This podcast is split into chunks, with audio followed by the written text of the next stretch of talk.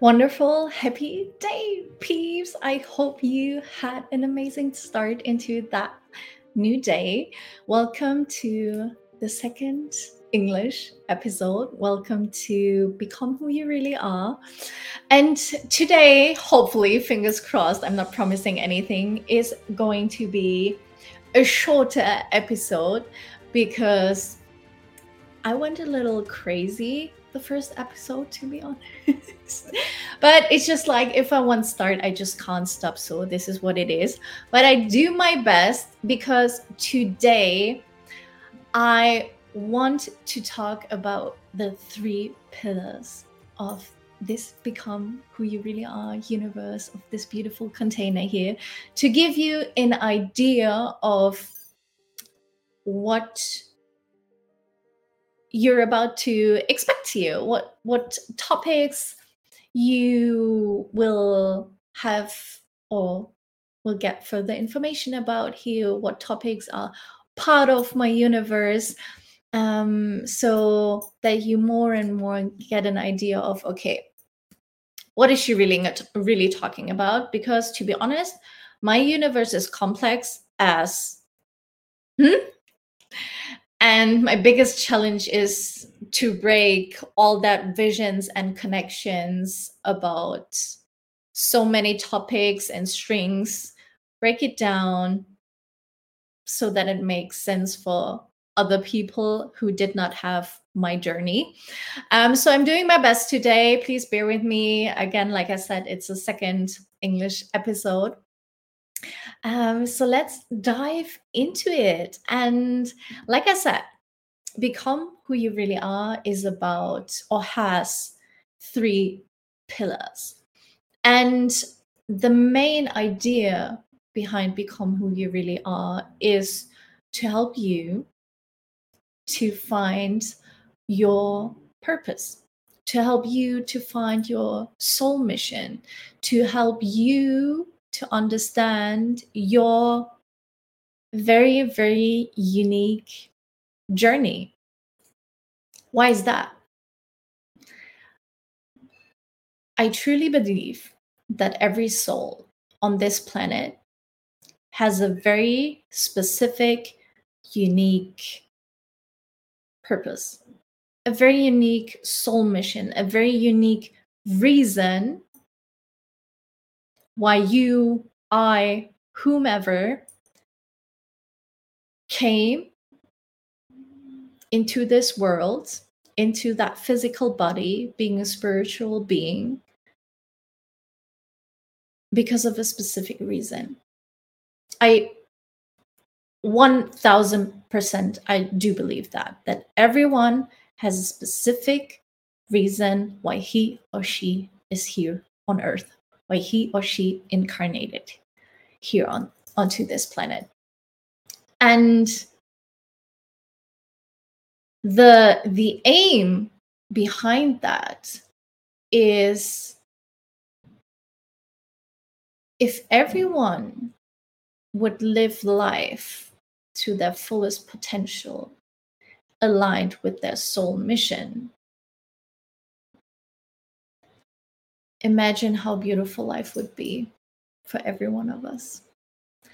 Imagine how this would raise the overall frequency of this planet. Imagine, just imagine that. In my head, this idea is so beautiful. I'm like, oh my God, if everyone would do what he or she is supposed to do here, the person itself would be happy. The people he or she is surrounded by would be happy. Society would benefit from this personal happiness. How beautiful. I don't know what to say. It's just, to me, this idea is just beautiful. Everyone doing what he or she is really here for, how much fun we all have would have, how much joy, how fulfilled we'd feel, how amazing life would feel. And to be honest, I truly believe that life is supposed to be easy. I'm not saying not challenging at some sometimes, but this incarnation here, this short period of time we do we as human beings do have experiencing life, this should be the biggest fudging party of all time. And this is what I decided for my life because at some point in my journey, I just sat down and I'm like, I don't want to die with what if. I can't risk it to not fully go for what I'm supposed to do here on that earth, to not risk to find it and try to do my best to fulfill that role. I just can't. This is this for me this is too too much of a risk trying to fit into some system we are supposed to believe what life should be about already knowing it's a mismatch for me and then trying to to do the work. I'd be absolutely horrible. No one would benefit. I wouldn't perform because I don't care. So people around me wouldn't get my sunniest, brightest energy or mood. And the people I would work for wouldn't get very good work. So the overall energy would be like very low, very half hearted, very like, I don't really care because I don't like it. But if I switch that, oh my God, imagine, like to me, it's just common sense. Imagine what could be possible, what would be possible, how I would wake up with what kind of energy um, if I start doing what I like, if I start doing what I love, and find a way to make a living with it. This is absolutely amazing, right? And like I said, I truly do believe that we are all here for a specific reason. We just need to find it and then build a life around it. It's it's a journey. It will not happen overnight and we need to learn a lot of skills in order to make that happen, but it's possible. And like I said, I can't risk it to not go for it. And that's the that's the idea behind become who you really are to help as many souls as possible to identify their soul mission, to identify their purpose, and help them to start going for it. And now we come to the three pillars of become who you really are. So the first part or pillar is the mind. It's a lot about psychology. It's a lot about subconscious behaviors, subconscious beliefs, because our mind is a magnet. And whatever we put our mind to creates our next moment and the next and the next. And if we are raised to not really believe the best about us and we are very critical with ourselves, we don't have very much self love and all that how can we create a life around what we are truly here for if we do not believe in it? If our daily thoughts are not supporting that vision or version of ourselves.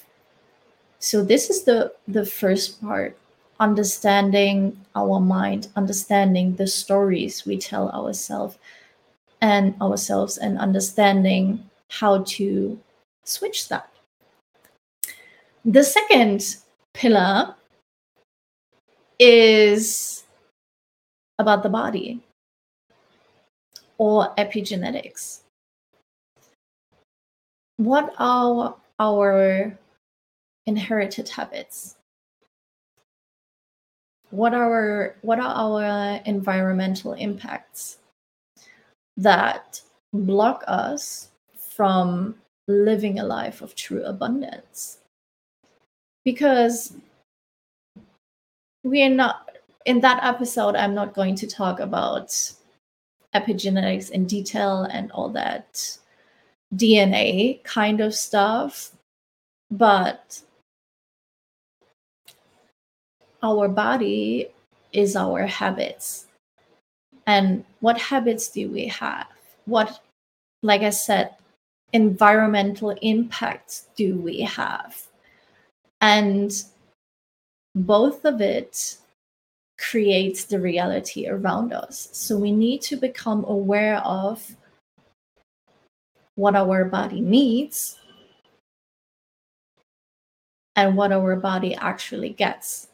And it's thoughts, it's food, it's people, it's energies, and all of it has a specific impact on our body. And on a very deep level, it changes our DNA.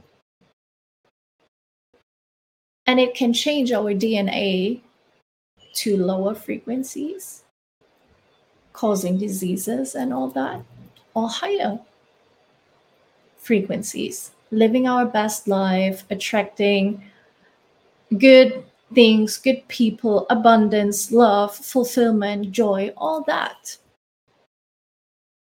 But we need to get we need to get an understanding of how we do that. And most people can't believe it because it's just like yeah this is this is how it was raised. It's just what it is. No it's not. You can't change it.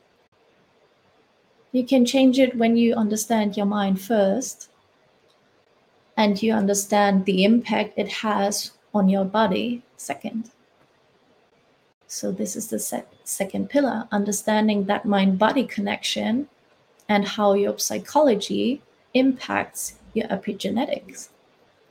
And then, my favorite part actually about it, the third pillar, how do we do it? And now we're coming to the tools I use in that beautiful Become Who You Really Are universe metaphysics. We're talking about energy now. What does our energetic fingerprint look like? How are we energetically wired?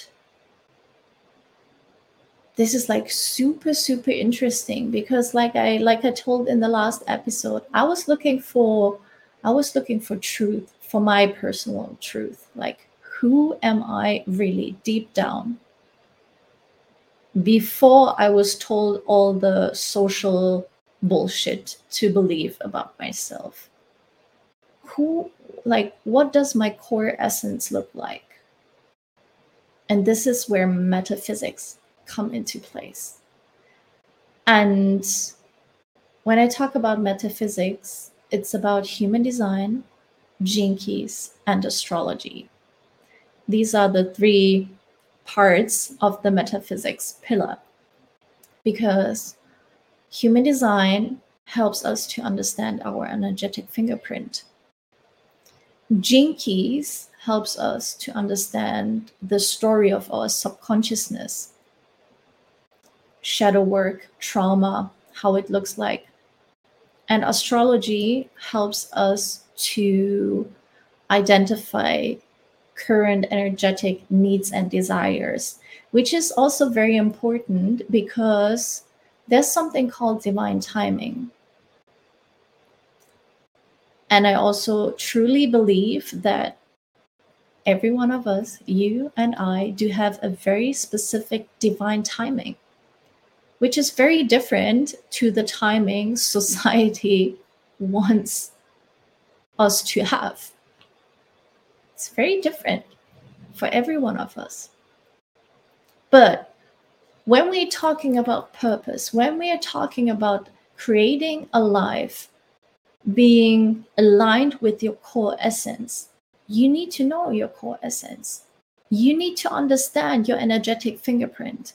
You need to understand your, your subconscious stories, your subconscious bullshit you're telling yourself each and every time. And you need to understand your divine timing. Because then, when you understand that, you can start building that life around your unique energies with your own divine timing. And by that, you create con- confidence within yourself you start to feel safe and secure within yourself. And this is basically like very top notch here the explanation of hey, okay, those are the three elements, the three pillars I am going to talk about in the next episodes here. So it will be crisscross, mix and match, but to give you a first idea what this whole universe here is about and how we can identify our purpose with those tools, with those information, with understanding that connections of those three pillars. So if you have any questions, put it in the comments below. Like and share this episode with anyone you think who needs to see that. And be very excited because in the next episodes we are going to deeper deeper deeper talk about all those things. I told you about epigenetics psychology and metaphysics so stay tuned. I'm so happy i made it very short this time but challenge for me i need to learn to break it down. So this is what happened here today. Have a great day and see you the next episode